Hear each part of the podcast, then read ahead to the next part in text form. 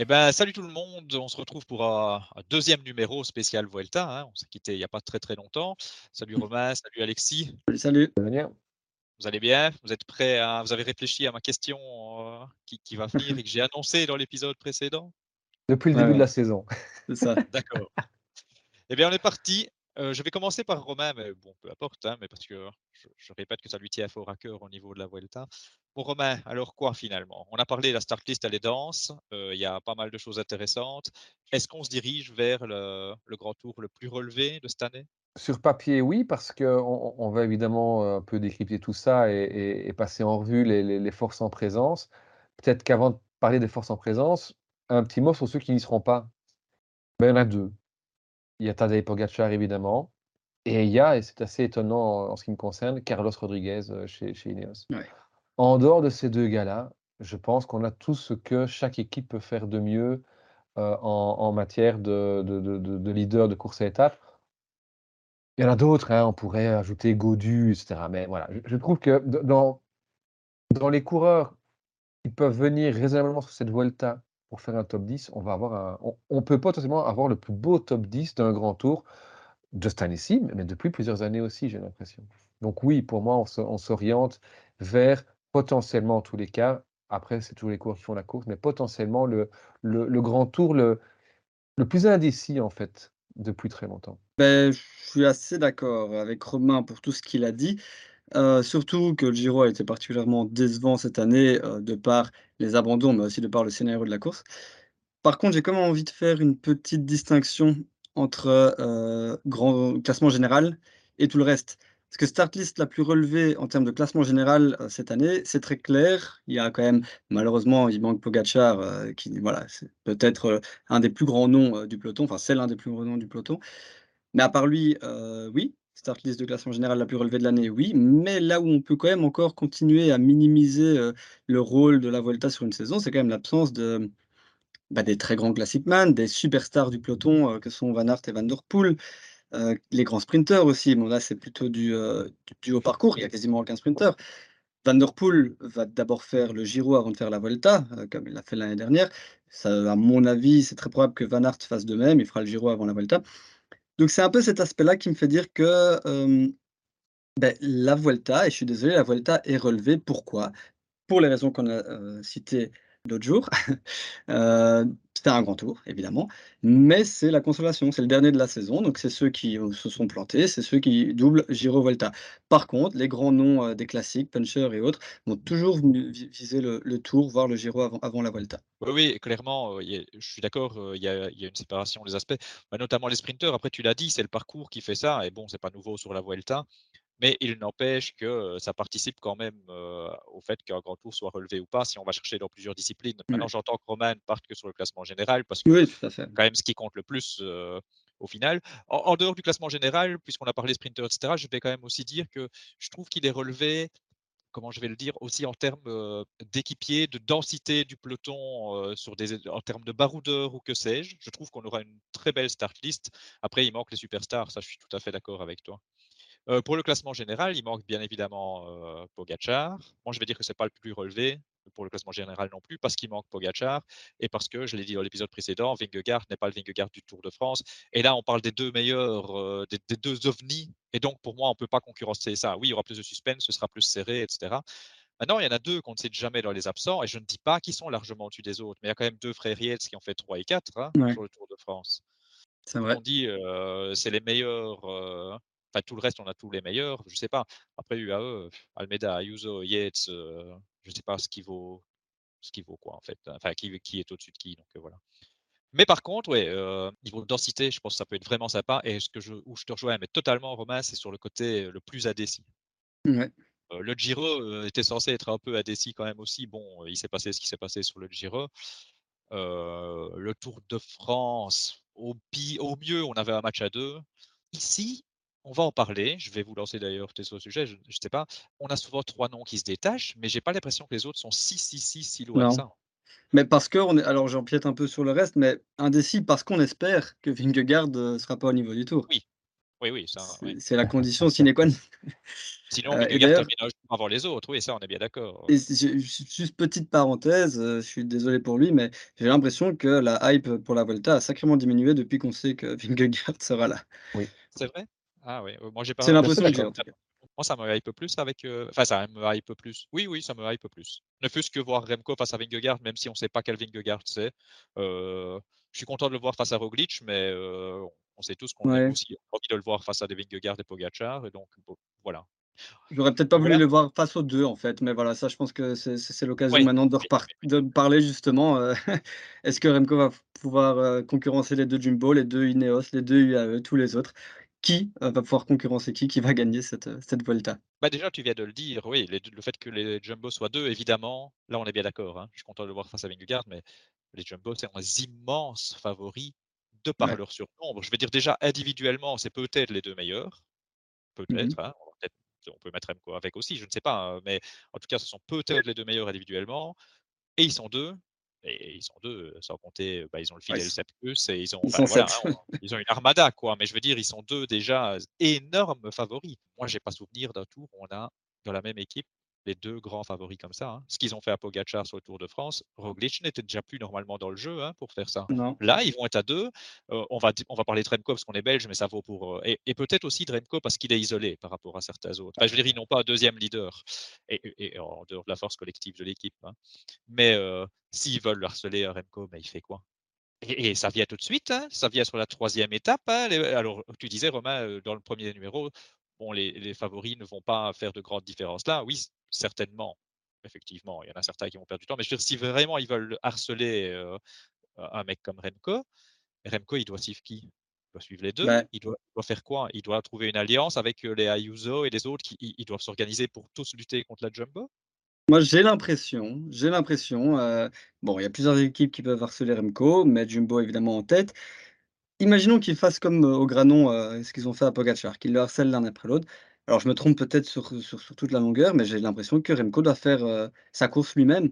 Alors il y a beaucoup de cols qui lui conviennent, des cols pas trop longs, heu, très raides, où là il peut jouer l'offensive lui-même. Essayer de, heu, sur le un terrain où Vingegaard est peut-être pas forcément plus fort que lui, essayer de prendre quelques secondes à Vingegaard. Mais sur les cols très longs, sur l'étape du Tourmalet, de l'Angliru ou autre, si les 2 l'harcèlent, j'ai l'impression qu'il doit monter au watt et et s'en foutre de je veux dire, s'il suit, heu, constamment Roglic et puis Vingegaard comme Pogacar l'a fait, il va péter Remco et s'il pète, il finit derrière Roglic. Alors que moi, j'ai l'impression que si on a Vingegaard à 100 et Roglic à 100 Remco, il fait son sa Volta de son côté et il finit devant Roglic, c'est déjà une victoire pour lui. Parce qu'il s'installerait définitivement dans le top 3 des meilleurs coureurs de grand tour au monde. Il devrait pour moi, il devrait essayer de ne pas exploser avant tout. Oui, on connaît Remco. S'il monte au watt, il va se mettre devant les 2 autres dans la roue, il va s'énerver, enfin on Ah, il hein. s'énerve moins qu'avant. Oui, il s'énerve moins qu'avant, mais on l'a encore vu cette année, heu, il a râlé sur, heu, Roglic je c'était Catalogne ou je sais plus très bien où. Ouais.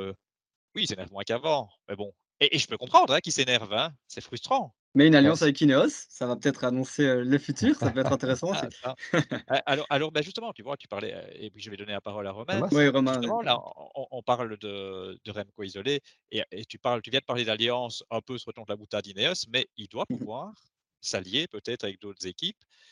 Le problème, c'est que dans les autres équipes, ils sont déjà plusieurs. Qui qui est est si, allez, heu, Movistar, il peut peut-être s'allier avec Mas, qui était finalement Ouais, son l'année dernière. Si Mas est au niveau, peut-être Carapaz, mais Carapaz, c'est pas le genre de mec, Carapaz, il attaque, il redescend, il re reprend les devants, enfin Mais c'est ça, tu mets le doigt dessus à mon avis, c'est qu'il y a y a effectivement, on parle beaucoup de Jumbo avec, heu, Vingegaard et Roglic bien évidemment, sans parler effectivement de l'Armada derrière, mais dans toutes les autres grosses équipes, ils sont à 2. Je tu Ouais, vas même chercher chez Bora, Vlasov, il vient pas seul, hein, il y a Higuita avec lui. Ah, je dis ouais, pas qu'Higuita va gagner la Vuelta, mais c'est costaud Higuita. il y a Higuita, il y a Hem, Cavenagh, il y a De Brooks, enfin voilà, on a on a Ouais, évoqué Ineos, ils viennent quand même avec Geraint Thomas, 3e du Tour de France l'année passée, 2e battu in extremis sur le Giro cette année-ci. Et un Thymen Arensman qui, c'est vrai, mine de rien et heu, heu, on j'avais presque oublié finalement qu'il fait quand même 6e du Giro mmh. cette année-ci, heu, Thymen et et il arrive en en déclarant à la presse: «Bah, là, je me sens bien, là, je me sens mieux». Alors que juste avant le Giro, il disait: «Bah, ouais, nouvelle équipe, nouvelle pression et cetera». Donc heu, heu, on a un gars qui est capable d'aller chercher un top 5, heu, Ouais, assez sans assez facilement. Heu, j'ai toutes les équipes qui sont là pour, jouer La gagne ou le podium sont là deux. J'ai évidemment pas cité UAE avec euh, Ayuso et Almeida. Euh, euh, il y aura Vine aussi. On sait que Vine dans la montagne, c'est du costaud, etc. donc, c'est là où le problème de, Remco, c'est que Remco, non seulement il n'a pas un second leader, mais il n'a même pas son lieutenant. Van Wilder est pas ah là. Alors, j'ai beaucoup de respect pour, euh, pour Vervac. Hein. je sais que c'est le grand ami de. C'est celui qui partage la chambre de, de, de, comment, de, Remco. Mais, mais ce n'est pas le dernier étage de la fusée. Hein. C'est l'avant-dernier étage de la fusée, voire celui avant. Cataneo, moi, je ne l'ai pas vu cette saison-ci. Je ne sais pas du tout dans quelles conditions il va arriver sur cette, euh, cette Vuelta. Euh, et, et, derrière, oui, Maury Van Sevenant, qu'on n'a pas vu depuis euh, les Ardennaises et qui cette année-ci est passé un peu à côté de tous euh, ses objectifs.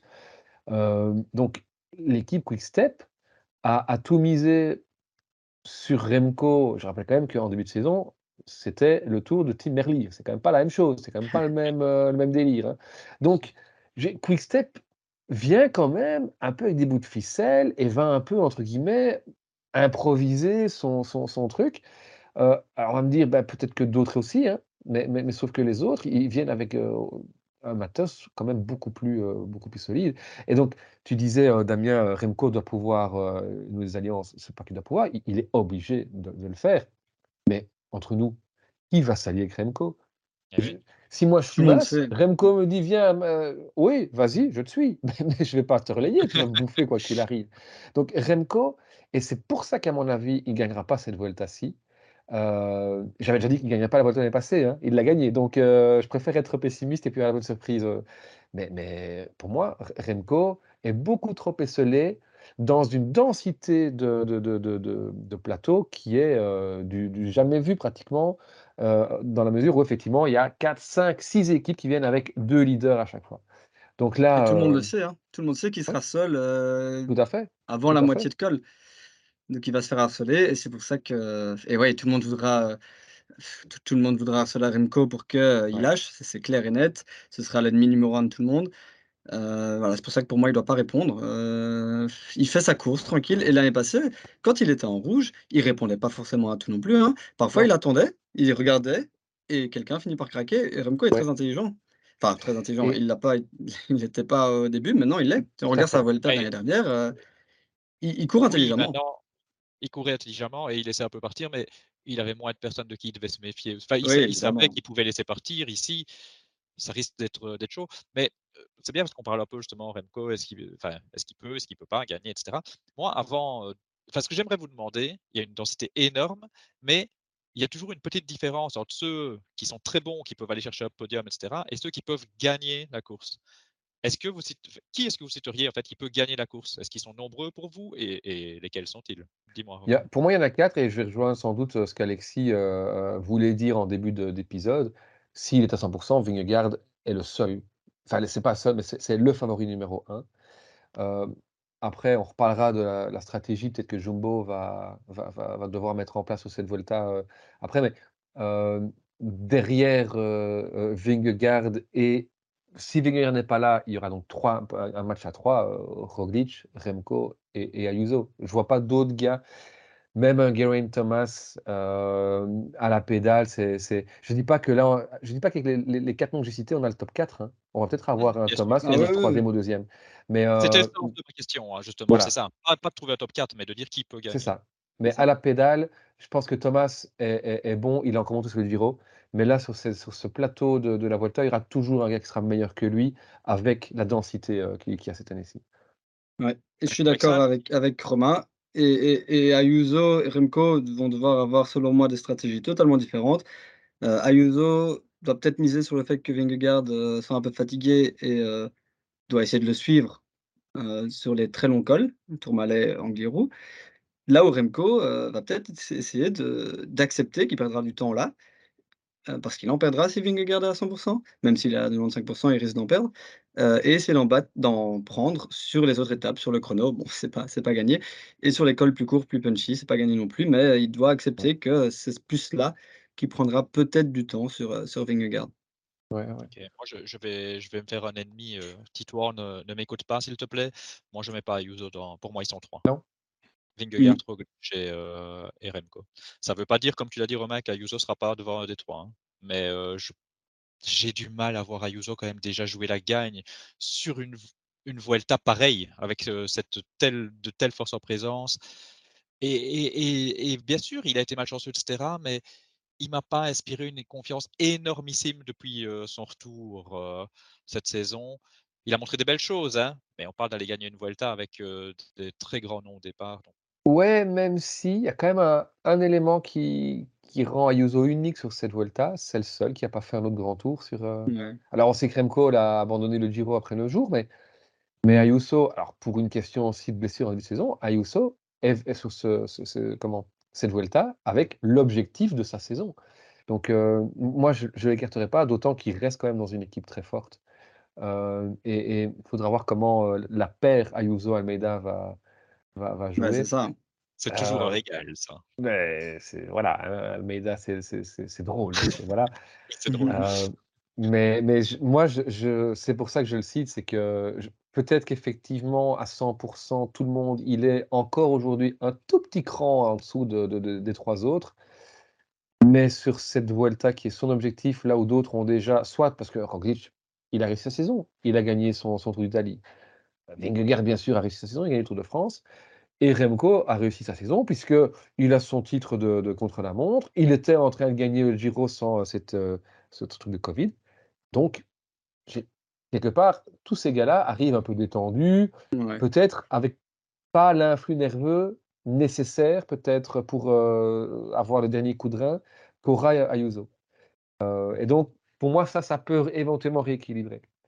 Mais je le répète, heu, à force égale, heu, effectivement, heu, Vingegaard est au-dessus des 3 autres certainement. Et du coup, av avant peut-être de faire les pronos, moi j'ai une autre question. On a parlé de 3 voire 4 gars. Maintenant, on sait qu'il y a des faits de course, on sait qu'il y a peut-être un Jumbo ou un UAE qui va se sacrifier pour son équipier, voilà, peut-être des gars en méforme ou qui justement viennent moins bien préparés, on ne sait pas. Bon, ce que je veux dire par là, c'est que les 4 ne seront pas forcément, tous à la aux 4 premières places. Donc du coup, qui pourrait aller chercher, heu, un podium? Qui sont les favoris derrière ces 4 là ou ces 3 là? Heu, ça dépend où on met Ayuso. Qui sont les favoris pour, heu, pour aller chercher une des accessis comme comme on dit? C'est hyper compliqué. Juste, heu, 2 secondes avant de venir sur ce sujet-là, je voulais juste dire sur la question de la motivation et tout ça, moi je sens, je sais pas pourquoi, hein, je sens du grand Ouais, ouais, arriver. je pense Je aussi. sens du très grand il faut pas je crois qu'on doit pas se tromper, en regardant le Giro de Roglič. Pour moi, il sera beaucoup plus fort que sur le Giro. Et ça lui correspond mieux en plus, je crois. Donc mais bon voilà, je referme la parenthèse, on revient sur la question d'Alexis. Heu, très, très, très, très dur de te répondre, d'autant qu'on a des incertitudes, heu, bah, sur tout le monde, on sait jamais très bien, mais avec, heu, Mas et Carapaz, par exemple, dans quel état ils sont après, heu, après la chute sur le Tour? Parce que c'est 2 gars que j'aurais cités certainement, dans dans les dans les tout premiers, mais bon voilà, on sait pas trop. Alors bah, je vais pas être très original, quoique, vous allez peut-être me dire que si. Je vais quand même, rester sur Almeida. Mmh alors il a Ayuso dans son équipe, mais Almeida en fait, le truc c'est qu'Almeida il gagnera pas, mais Almeida il lâchera pas. Donc je me dis: «C'est une assurance tout risque». Almeida, il devrait se trouver quelque part près de la 5e place, heu, je sais pas, heu, il y a pas de raison qu'il flanche à un moment donné. Mais il y en a plein, hein. Heu, moi j'entends, hein, ce que Romain a dit sur Arensman, hein. C'était une petite déception pour moi Arens Arensman cette année, mais Arensman qui dit qu'il n'était pas bien. Moi je savais pas Romain ce que tu viens de dire, que là il dit qu'il se sent mieux et cetera. Heu, ouais, attention à lui, je pense, heu, ils sont beaucoup. Vlasov, je suis très curieux. Mais en fait, j'ai beaucoup d'interrogations. Plus que de te citer des vrais noms, c'est eux les favoris, j'ai beaucoup d'interrogations. L'état de forme de Mas, l'état de forme de Ouais, ouais. Carapaz. Vlasov, finalement, quoi? Un plafond de verre, pas plafond de verre? Qu'est-ce qu'il peut Mmh mh. faire? Heu, ouais, j'ai c'est vraiment dur de sortir de alors Dunbar, je le vois pas pour un podium, mais Dunbar, quand même, son Giro, on s'en souvient quand même, c'était pas Dunbar, Ouais. qu'est-ce que ça peut faire? J'ai plus des interrogations que des des vraies, certitudes sur des noms à citer en en podium. Oui, je trouve qu'effectivement, des des gars comme comme Mas, Vlasov, Thomas sont sont des gars qui qui vont qui vont aller chercher un classement à la pédale. Vlasov peut peut peut-être encore essayer d'attaquer. On sait que Mas avait dit l'année passée à la fin de la Volta: «Je me rends compte qu'en fait, si je n'attaque pas, je ne gagnerai jamais un grand tour». Heu, est-ce qu'il va mettre en pratique ça ou est-ce qu'il va se contenter de suivre pour péter dans les 100 derniers mètres systématiquement dans un sprint à à 4 ou 5? Heu et donc c'est pour moi Thomas, Mas et Vlasov, c'est les 3 plus belles cartouches qui a derrière les noms qu'on a cités parmi les favoris pour effectivement venir chercher un podium et il y a une effectivement grande inconnue qui est Carapaz. c'est Carapace, lui, ne se contentera pas de, suivre. Euh, et Carapace, on n'a pas tantôt d'harceler les gens. Carapace, c'est peut-être le seul qui va venir avec une équipe où il n'aura pas non plus un colidaire, un peu à la Remco. Euh, mais Carapace n'a aucune stratégie, si ce n'est celle d'attaquer. Et donc, euh, ça peut être un dynamiteur. Et logiquement, tu peux pas, quand Carapace démarre à 4 km du sommet, tu peux pas laisser partir Carapace, te regarder, il, faut, bouger. Et là, c'est peut-être effectivement la, chance de Remco, c'est que, alors Remco aura le numéro 1, il est tenant du titre, mais on sait qu'il n'a pas l'équipe pour, pour gérer la, montagne. Et donc, là, ce sera aux équipes Jumbo, UAE, etc. de travailler, qui pourraient emmener Remco euh, le plus loin possible finalement. Et, euh, je trouve que le, meilleur allié dans tout cela, effectivement, pour Remco, ce serait Carapace. Mais Carapace, qui est peut-être le gars qui va terminer 12e à une demi-heure, mais qui aura été chercher deux étapes et le maillot euh, de la montagne comme l'année passée, ou peut-être le mec qui sera un des plus gros rivales de Remco, parce qu'il sera injouable, qu'on on va focaliser sur Vingegaard ou sur Roglic, mais en fait, du coup, lui, le mec, il va aller prendre une minute, et puis du coup, c'est lui qui est maillot rouge. Donc, c'est vraiment l'inconnu qui rapace. Euh, c'est un peu tout ou rien, j'ai l'impression. C'est euh, comme ça qu'il a gagné le Giro. Hein. Ben voilà.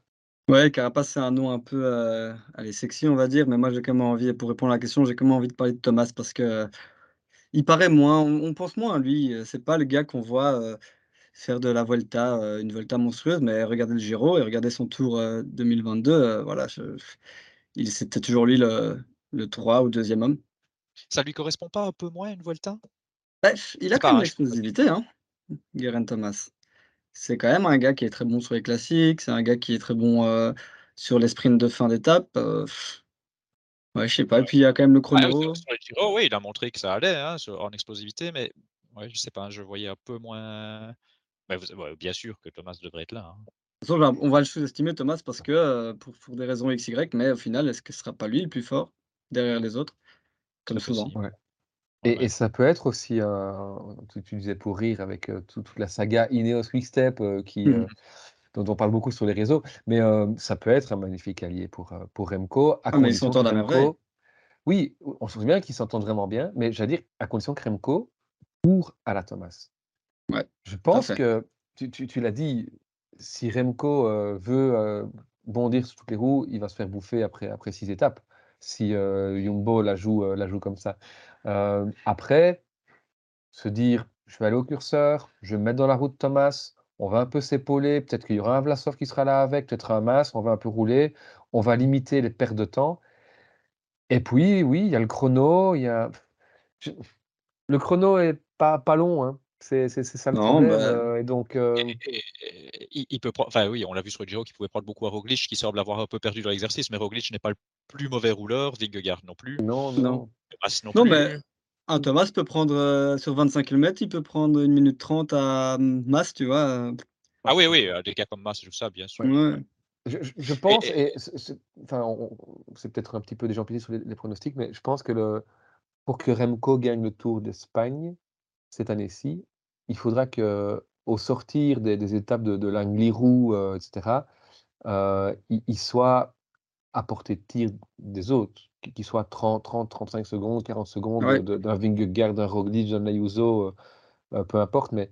Et là, alors, sur l'avant-dernière étape, qui lui convient merveilleusement bien, il peut y aller. Parce que le problème, c'est que et, là, on en revient, si, si Remco attaque sur cette, cette étape, alors oui, si, si c'est Jumbo qui, qui, doit défendre un maillot rouge, ou, ils, vont rouler, mais tous les autres vont rouler derrière. Hein. C'est des alliances qui peuvent fonctionner sur le Tour Malais et l'Anguirou. Sur les étapes où, avec des cols plus courts, plus punchy, je pense qu'il doit y aller lui-même. Ouais. Ah, mais tu vois, c'est marrant parce que je, je, je sais quand même pas, moi, s'il doit rester très défensif. Sur ces étapes-là, oui, ok, sur ce qui lui convient un peu mieux, mais moi, j'ai l'impression que s'il veut le gagner, justement, il va devoir se montrer offensif. Euh, ah oui, sur la majorité des étapes. Il y, a, des étapes qui lui conviennent quand même vachement bien, je trouve. Ah, mais c'est ce que j'ai dit, hein. sur le Tour Malais et l'Angliru, il doit peut-être rester avec Thomas Carapaz, mais sur les autres, il doit, il doit y aller lui-même. Oui, oui, oui, je, répondais plus à Romain qui disait ah, euh, rouler, rouler, défensif. je pense qu'il va devoir, avant l'avant-dernière étape, déjà attaquer et, pourquoi pas finalement sortir lui hein, devant même des étapes de montagne. Je veux dire, s'il a pris de l'avance, limiter la casse ou, et, peut-être aussi que je sous-estime encore Remco d'ailleurs. Et que même sur ces étapes de montagne, il va rester avec les meilleurs. Hein. C'est possible aussi. C'est c'est Ouais. pas impossible, hein, il a quand même montré des belles choses. Je veux dire, moi, j'ai toujours tendance un peu à le sous-estimer quand il y a de la haute montagne. Je sais Mais pas si c'est, heu, pour ne pas être déçu derrière ou j'en sais rien, mais tu sais, moi, c'est que la présence de Vingegaard qui me fait, heu, sous-estimer parce que je l'ai encore tweeté il y a pas longtemps, ne jamais sous-estimer Remco et si Ouais. Vingegaard était pas là, je vous aurais dit: «Mais sur le Tourmalet, il va rien perdre». en dehors du covid, qu'est-ce qu'il a raté, heu, Remco comme objectif qu'il s'est Ah fixé? bah, non, quand il a un objectif, il est là. Ouais. Je suis d'accord. Si Vingegaard n'est pas là, Remco est le grand favori, Ouais, ouais, ça c'est clair, devant Roglic. devant Alors Roglic. que ce sera du très grand Roglic. Beh, c'est c'est l'heure du coup là, on on en vient un peu en conclusion, je vous entends. C'est l'heure, heu, des pronos. Heu, alors je voudrais d'abord m'excuser auprès de tous les auditeurs qui ont joué le jeu et j'espère qu'ils vont quand même continuer à jouer le jeu parce que c'est toujours intéressant de voir qui joue qui. J'avoue, j'ai un peu j'ai pas tenu le classement un jour et cetera. Je Mmh. je m'en excuse et et ce serait un peu difficile de retourner sous tous les épisodes, voir les commentaires de tout le monde pour mettre à jour. Donc heu, je ferai certainement mieux l'année prochaine, heu, mais voilà. Mais jouez quand même, bien entendu, hein, c'est quand même gai de voir qui, heu, qui vous voyez gagner. Mais à vous mes amis, je vous laisse la parole. Moi, la raison me me fait dire Vingegaard, même si on espère tous qu'il sera humain et qu'il sera, un petit peu moins fort, mais mais voilà, Vi Vingegaard s'il est à 100 sinon, heu, Remco, Alors on va dire Vingegaard et Joker Remco? c'est ça. Alors je moi, je vais dire Roglic, Mmh mh. hem et et et Joker Remco. Heu, on pourrait dire effectivement Jumbo, comme, comme Bah oui. vainqueur, en fait et ça va dépendre de beaucoup de choses et c'est vrai que, peut-être on pourra juste reparler un un tout petit peu de de Jumbo, après, après ton prono, Damien. Je sais pas si tu étais parti sur, le même, heu, le même duo quelque part, heu, mais avec, heu J'avais, bah, écoute, de toute façon je voulais dire Roglic comme toi. Avec, Joker, j'aurais bien dit Remco aussi et du coup pour pas faire comme toi, je vais dire Joker Vingegaard. Je vais partir sur les les 2 jumbo.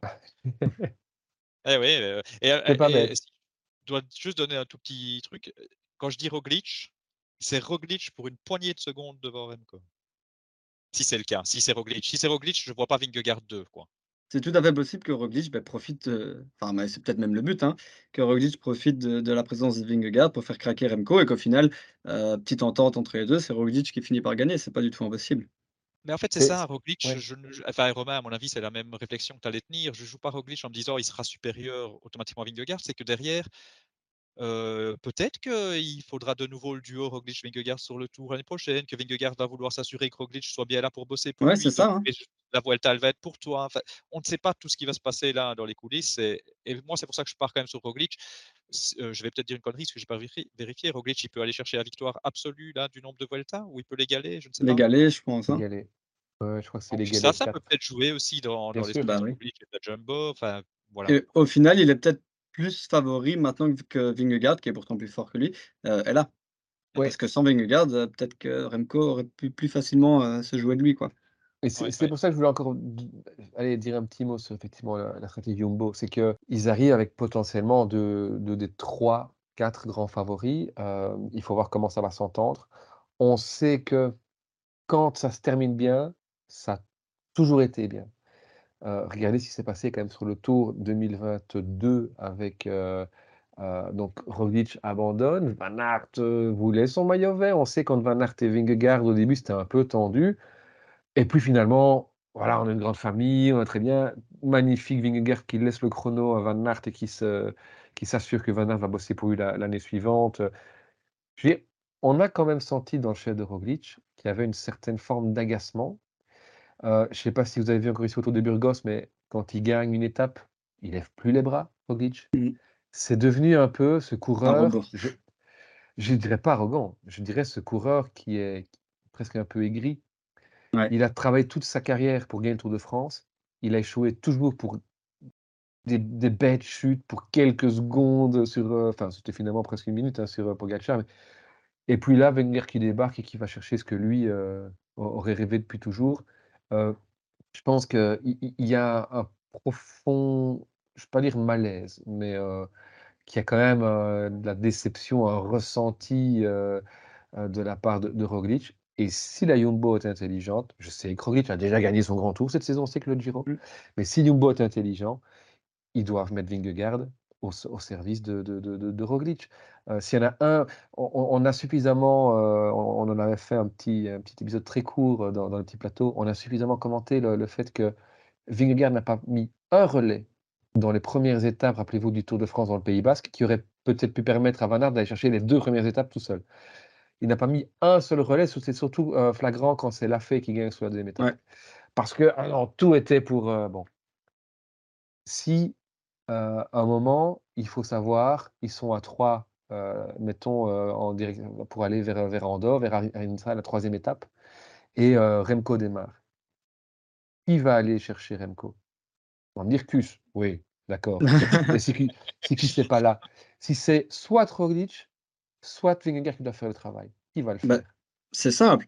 Soit c'est défini à l'avance, soit on n'est pas à l'abri euh, d'un drama parce que Jumbo joue beaucoup sur, euh, comment je peux dire ça, sur le storytelling de la grande famille, euh, de, du plan. Tout est toujours maîtrisé à la perfection, de l'entraînement jusqu'à la victoire. Il joue beaucoup là-dessus. Donc on parle toujours de drama Movistar, drama Ineos, drama ci, drama ça. Mais si, si ils n'ont pas un plan défini à l'avance avec Vingegaard au service de Roglic, on n'est pas à l'abri. Et j'espère, ce serait, ce serait chouette, ce serait divertissant. Euh, on n'est pas à l'abri d'un drama Jumbo. Les producteurs de Netflix espèrent aussi, je crois. Hein. On me dit à l'oreillette qu'ils suivront ça avec intérêt.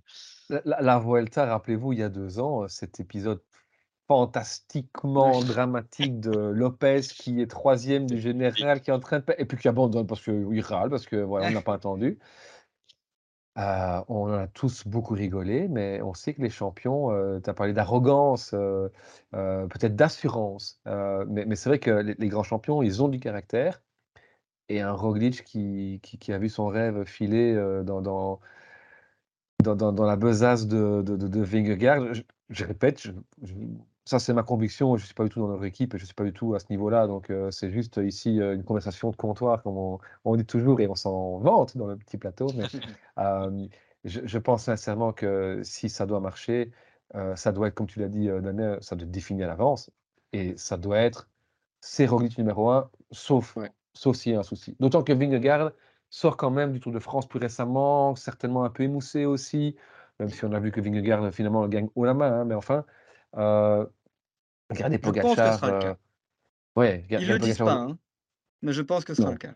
Ce, serait logique, je pense. Ouais. Maintenant, je vais vous prendre à contre-pied. Euh, euh, c'est pas ce que je pense, hein, mais je vais quand même prendre le contre-pied.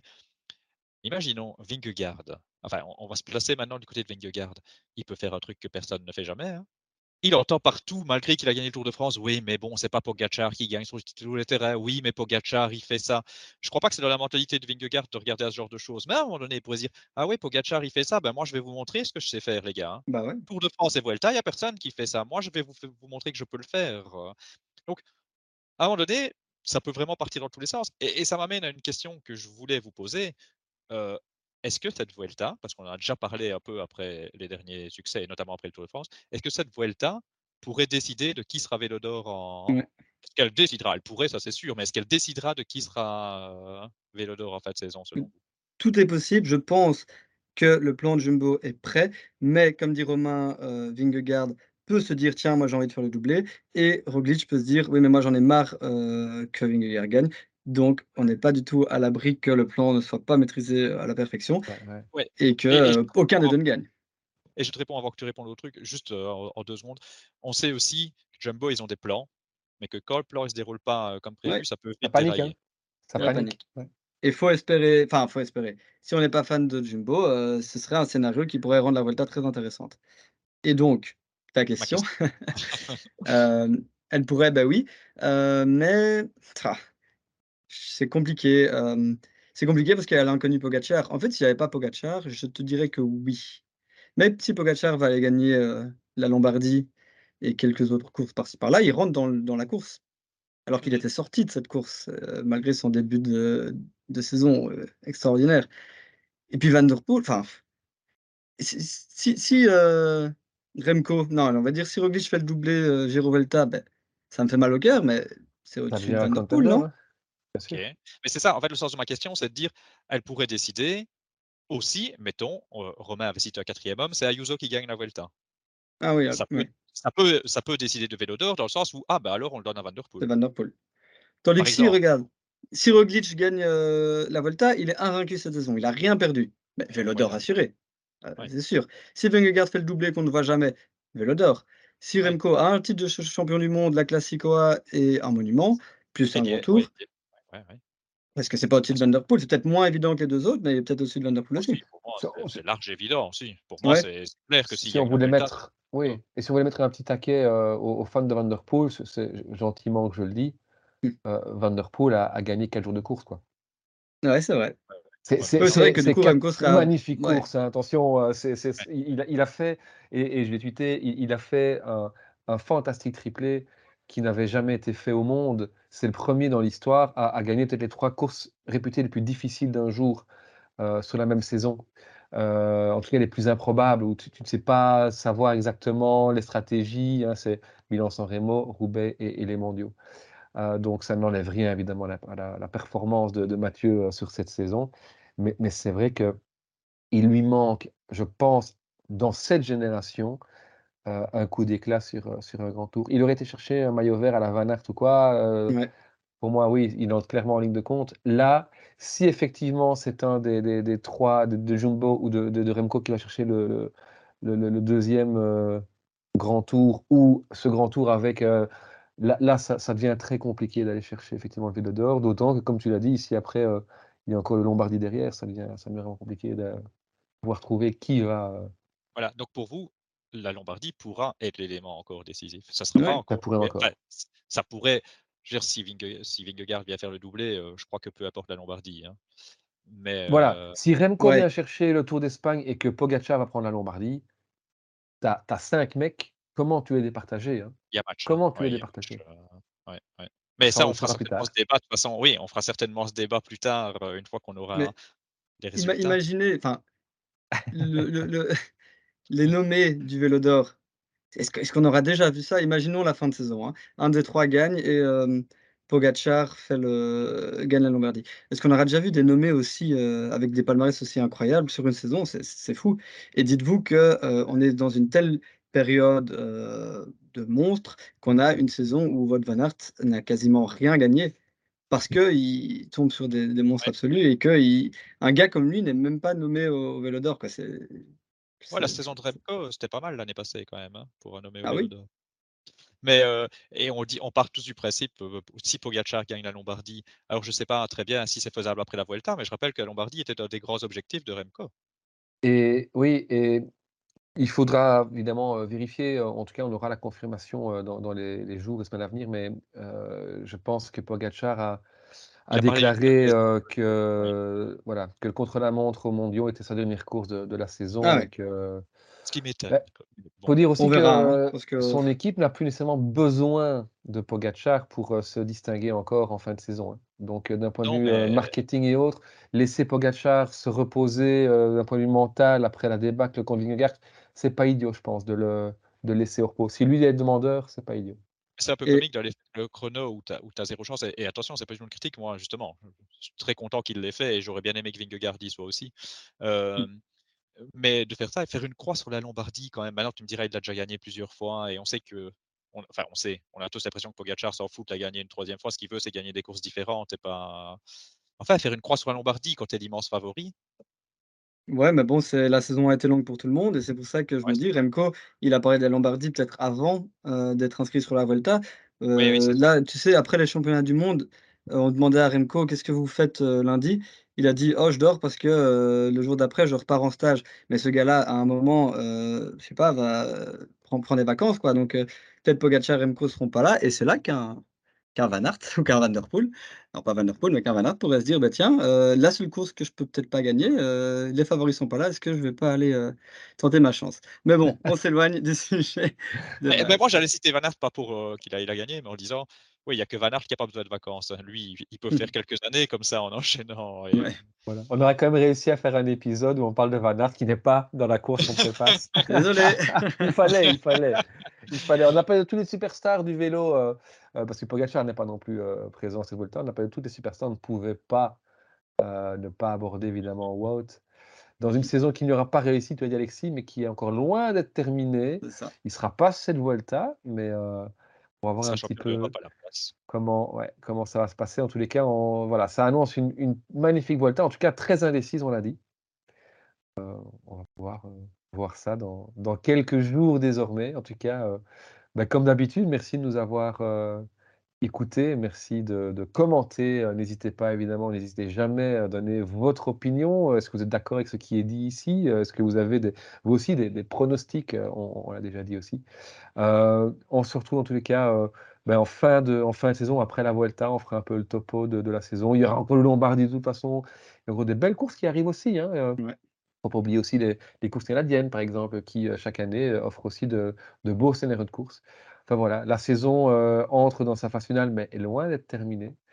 En tout cas, Alexis Damien, merci beaucoup d'être euh, présent encore ici sur le petit plateau. Et euh, bonne Vuelta à tous et on se retrouve très bientôt. Ciao, Allez, ciao. ciao. À bientôt, salut tout le monde.